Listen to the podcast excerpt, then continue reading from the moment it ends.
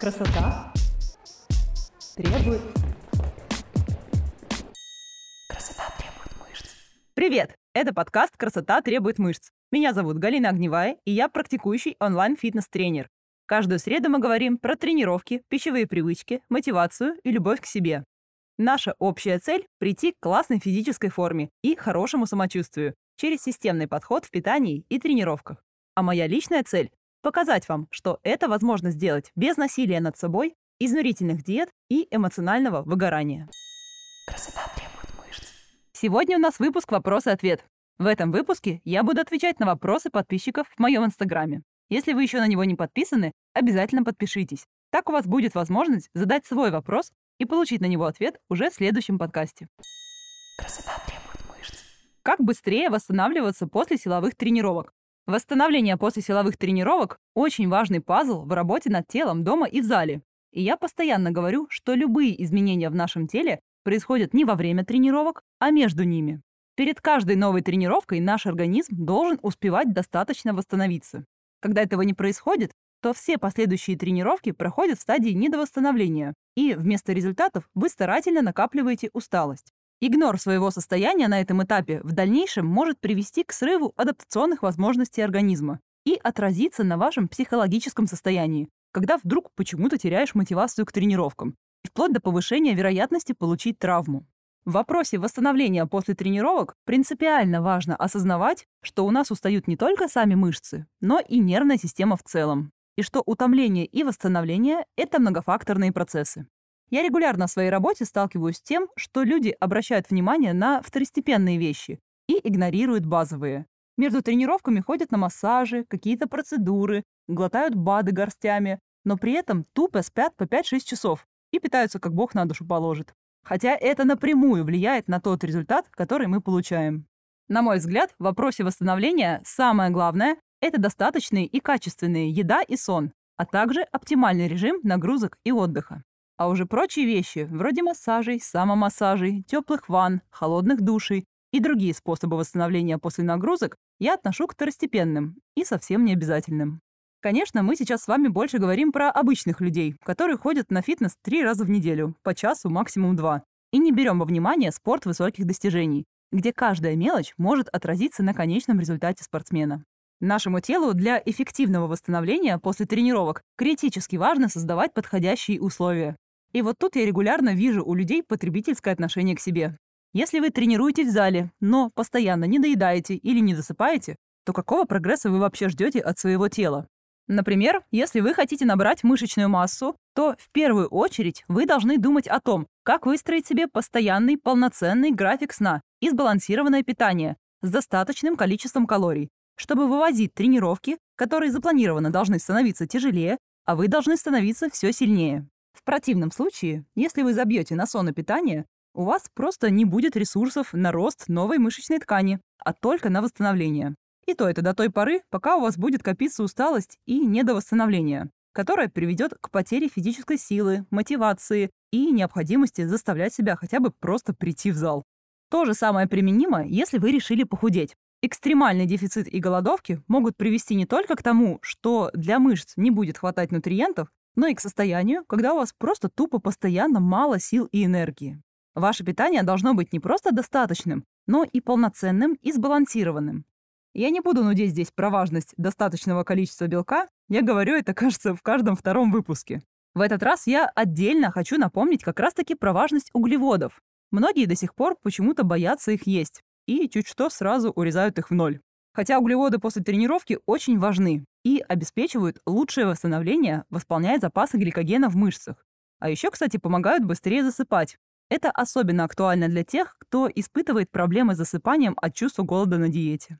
И если ко всему этому коктейлю из ограничений прибавить еще и недостаток сна, то организму не остается ничего другого, как уйти в состояние выгорания, чтобы буквально вынудить вас отдохнуть. Потому что работу и прочие повседневные дела никто не отменял, и ваше состояние будет влиять на них тоже. Сон очень важен. Пока вы спите, тело восстанавливает поврежденные мышечные волокна, сжигает жир и перезагружает нервную систему. Поэтому важно выработать определенный режим и соблюдать его, ложиться и вставать в одно и то же время, Поддерживайте прохладную температуру в комнате и уберите все мешающие световые и звуковые приборы.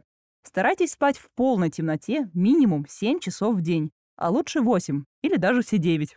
Я знаю, что сейчас принято возводить свой недосып в рамки героизма. Мол, у меня столько всего, что я вообще ничего не успеваю, даже спать. Но чаще всего это заблуждение. Посмотрите на свое экранное время телефона. Посчитайте, сколько времени вы проводите за экраном компьютера. Проанализируйте, куда уходит ваше свободное время в принципе. Все это время можно пустить на самое качественное восстановление – на сон. Потому что попытки жить на 6 часах сна – это самообман, который тянет за собой ухудшение вашей продуктивности, снижение когнитивных способностей, приводит к депрессии, в конце концов. И получается, что вы успеваете меньше, а устаете больше, и сами себе находите объяснение, почему вам все еще стоит задержаться перед сном. Я понимаю, что для кого-то пойти спать в 23.00 – это непозволительная роскошь, но рассматривайте это как инвестицию в себя, в свою красоту, в свое тело, в свое ментальное состояние. Другой супер важный момент, который влияет на восстановление и вашу работоспособность и прогресс в целом, это режим ваших нагрузок, то есть как именно вы тренируетесь. Основная задача при планировании тренировочного процесса – найти оптимальный для своего организма баланс между нагрузкой и восстановлением. Если у вас проблемы с восстановлением, например, вы не доедаете или не высыпаетесь, то интенсивность нагрузок необходимо снижать. Все это делается с одной целью – не загнать организм в режим перетренированности. А многие почему-то поступают с точностью да наоборот. Не спят, плохо едят, еще и накидывают себе тренировок и рабочих весов побольше. Для того, чтобы тело, мышцы и нервная система успевали восстанавливаться, важны периодизация и грамотное регулирование интенсивности и объема тренировки. Стоит практиковать адекватный отдых, например, дни без тренировок, периодически проводить разгрузочные периоды, менять режимы работы, подключать восстановительные тренировки. Этому всему учат тренеров, и это сложно раскрыть в рамках нескольких минут. Здесь я прям хочу процитировать фразу из одной специализированной статьи про восстановление и адаптацию. Эти слова не мои. Ни один из методов не силен достаточно, чтобы преодолеть некомпетентность тренера и плохое планирование нагрузок. А от себя хочу добавить, что если клиент не будет относиться с должной заботой к себе и своему самочувствию, то ни один, даже самый компетентный тренер не сможет ему помочь. Так что внимательно относитесь к тому, что вы делаете и зачем.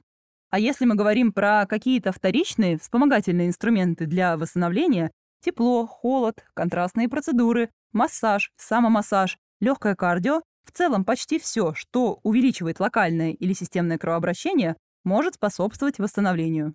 Это так называемое активное восстановление, по сути, заминка после тренировки. Но в научной литературе до сих пор множество противоречий по поводу этих методов восстановления для спортсменов. Например, та же растяжка. Многие люди практикуют растяжку и утверждают, что она уменьшает болезненность после тренировок, хотя научные исследования не подтвердили ее влияние ни на крепатуру, ни на усталость. Или сейчас в тренде соцсетей наполнять ванну льдом и лежать в ней. Я могу понять, зачем этим занимаются профессиональные спортсмены, занимающиеся по два раза в день, шесть раз в неделю. Но зачем это делают обычные посетители залов, я не знаю.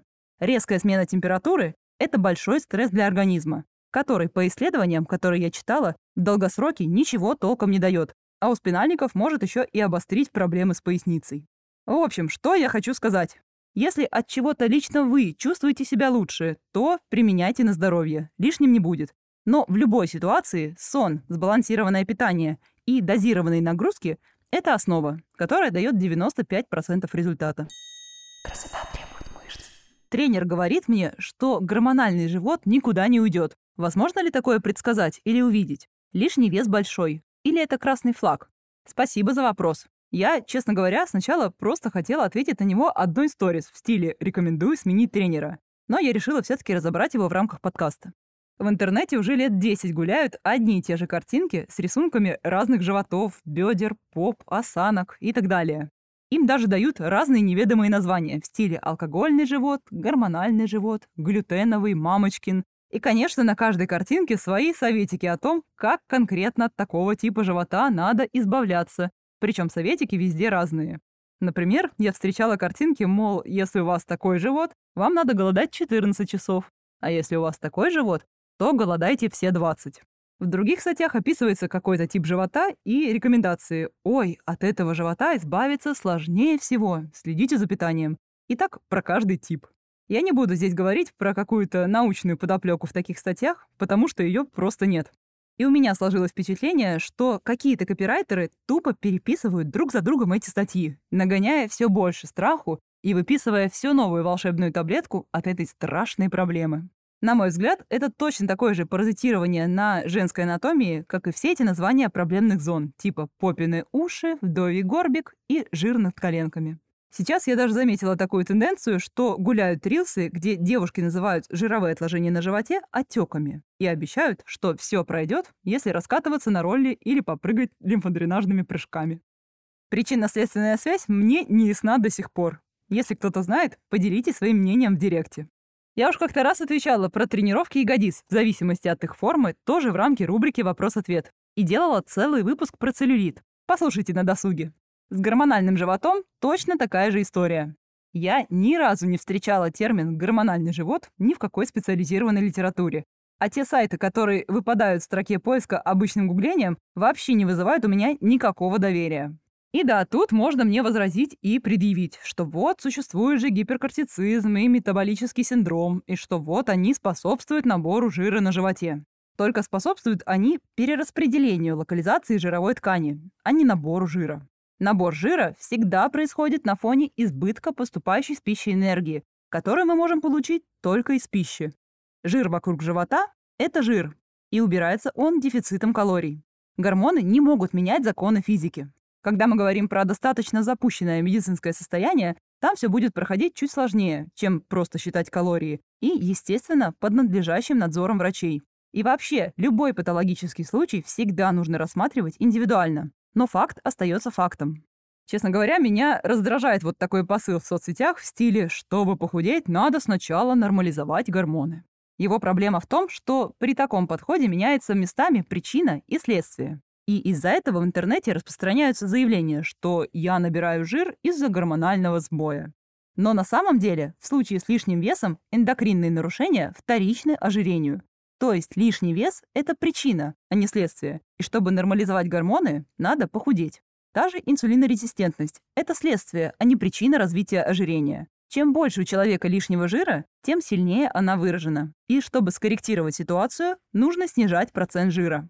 Я понимаю, что, скорее всего, слова тренера здесь могут звучать неубедительно, потому что миф про гормоны очень живучий и пустил корни глубоко в наше медиапространство и, к сожалению, даже транслируется некоторыми врачами и постоянно подогревается продавцами методик. Я обязательно в этом году приглашу к себе на подкаст врача-эндокринолога, чтобы закрыть все вопросы с гормонами в фитнесе раз и навсегда. У меня уже на примете есть пара крутых специалистов. Девушку же, которая задала вопрос, я хочу поддержать и сказать, что просто попробуйте начать работать, начать соблюдать дефицит калорий и потихоньку повышать активность. Как раз вот из-за таких неосторожных высказываний многие и теряют веру в то, что они вообще могут измениться. Процесс изменения тела и своих привычек и так сам по себе требует достаточно усилий, а главное — веры в себя. Поэтому, если вы поставили себе цель, не позволяйте кому-то говорить, что это навсегда, это не уйдет, это врожденное и на всю жизнь с вами. Ваше тело — это пластилин. Это результат вашего образа жизни и привычек. Все можно изменить. И на самом деле достаточно просто. Дайте себе время и поддерживайте себя на пути. И ищите тех, кто будет верить в вас и говорить, что вы можете все и что все получится. Сейчас для вас таким человеком стану я. Красота требует мышц. Как ты относишься к Аземпику? Можно ли похудеть на Аземпике без диеты? Вопрос про Аземпик мне уже несколько раз задавали, и я не торопилась отвечать, потому что хотела сначала как следует разобраться в вопросе сама.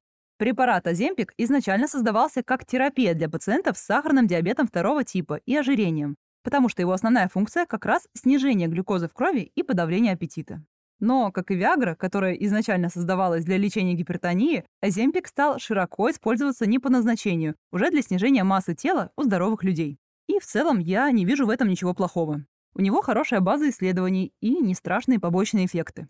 Если вы жаждали быстрых результатов и искали волшебную таблетку для похудения, она найдена. Можем расходиться. Обязательно проконсультируйтесь у врача для получения назначений и не занимайтесь самолечением. А для тех, кто остался, скажу вот что.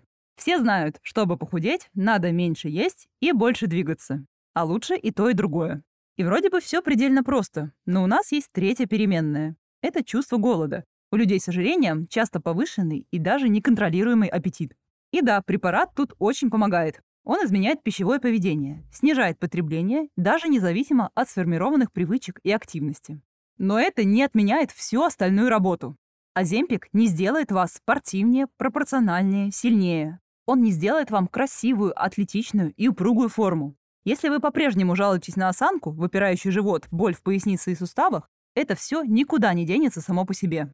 Если у вас нет сформированных пищевых привычек, навыка эмоциональной регуляции не через еду, низкая активность, недосып, стресс, то какой результат вы в итоге получите? Даже если препарат решает задачу контроля аппетита здесь и сейчас, этого мало. Медикаментозный контроль аппетита – это все еще костыль. Препарат уйдет из вашей жизни, а результат надо как-то поддерживать. Если вы тупо выключите свой аппетит, вы просто провалитесь в жесткий дефицит и вместе с жировой массой потеряете и мышечную. Об этом не особенно говорят, но при прекращении применения препарата аппетит возвращается обратно. Потеря мышечной ткани во время похудения приводит к дополнительному усилению аппетита. То есть без костыля организм попытается буквально вернуть вас в то состояние, из которого вы бежали. Что это, если не эффект йо-йо, про который я делала целый выпуск и говорю практически в каждом выпуске, который касается привычных нам всем диет. Большинство людей не осознает, что работа над собой не заканчивается простым похудением и достижением какой-то цифры на весах или размером одежды. Это ежедневный методичный процесс улучшения своего образа жизни, достижения поставленных целей, самообразования в вопросах тренинга и питания. Это время на необходимые изменения, которые должны произойти с вашим ментальным состоянием. Это опыт, который вы сможете присвоить себе, чтобы опираться на него всю дальнейшую жизнь. Это комфорт в любой ситуации, потому что вы сами управляете результатом и делаете выборы в свою пользу. Это энергия, которую вы извлекаете из ваших достижений, когда у вас что-то долго не получалось, а потом бац, и получилось. Я весь этот подкаст посвящаю тому, чтобы вдохновить вас на результат. Результат, который вам так нужен и который вы боитесь не получить. Я каждый раз говорю, что это возможно без страданий, принуждений, силы воли, мотивации и жертв. Просто нужны время, осознанность, забота, навыки, а главное – ваше желание. Я убеждена, что этого совершенно достаточно, чтобы получить результат, который вы даже себе представить сейчас стесняетесь. Поэтому я считаю, что важно вкладывать свои ресурсы в образование, изменение привычек и образа жизни, а не волшебные препараты и добавки. И на этом мы заканчиваем сегодняшний выпуск. Большое спасибо, что дослушали его до конца. Подписывайтесь и оставляйте ваши комментарии. Ваша обратная связь помогает мне делать выпуски еще интереснее и информативнее. А еще мне очень приятно, когда вы меня репостите и задаете вопросы. Не забывайте про мою страницу в Инстаграме и телеграм-канал «Огневая печет булки». Там вы сможете больше узнать обо мне и моем подходе, а также задать вопрос и получить ответ. А самые частые вопросы я буду разбирать в эфире подкаста. Все ссылки в описании к выпуску. Услышимся с вами в следующем выпуске уже через неделю. И помните, что красивое тело требует не жертв, о любви к себе и немножечко дисциплины. Пока. Красота требует